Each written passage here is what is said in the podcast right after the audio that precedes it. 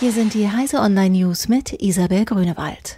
Wir brauchen einen neuen Vertrag für das Internet. Weberfinder Tim Berners-Lee hat zum Auftakt des Web Summit in Lissabon dazu aufgerufen, die vielen Probleme des Webs anzugehen. Das freie Internet werde bedroht durch Missbrauch, Desinformation und Kontrollverlust. Das Web brauche also einen Neustart.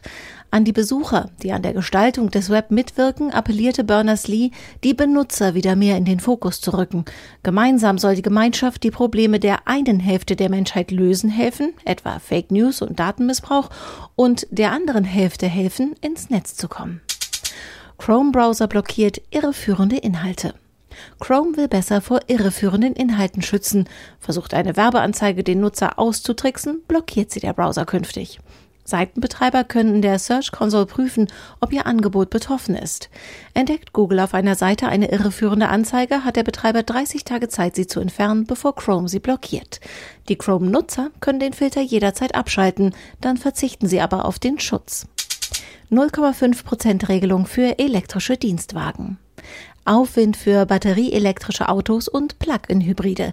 Die Bundesregierung plant, die pauschale Besteuerung für die private Nutzung betrieblich zugelassener Pkw von 1 auf 0,5 Prozent des Bruttolistenpreises pro Monat zu senken. Die befristete Regelung ist Teil eines großen Steuerpakets, soll noch im November beschlossen werden und ab 1. Januar 2019 in Kraft treten. Amazon plant Eröffnung von zwei Hauptsitzen. Amazon will zwei weitere Hauptsitze eröffnen, statt nur einem.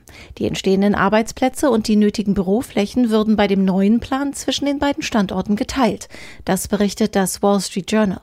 Dadurch würden statt 50.000 Jobs in einer Stadt je 25.000 in zwei Städten entstehen. Grund für die Entscheidung sei vor allem das Problem, ausreichend qualifiziertes Technikpersonal zu finden. Zudem gebe es Bedenken, dass die geplante Expansion, die mit starkem Zuzug von Arbeitskräften verbunden sein dürfte, einen einzelnen Standort und dessen Infrastruktur überfordern könnte. Diese und alle weiteren aktuellen Nachrichten finden Sie auf heise.de.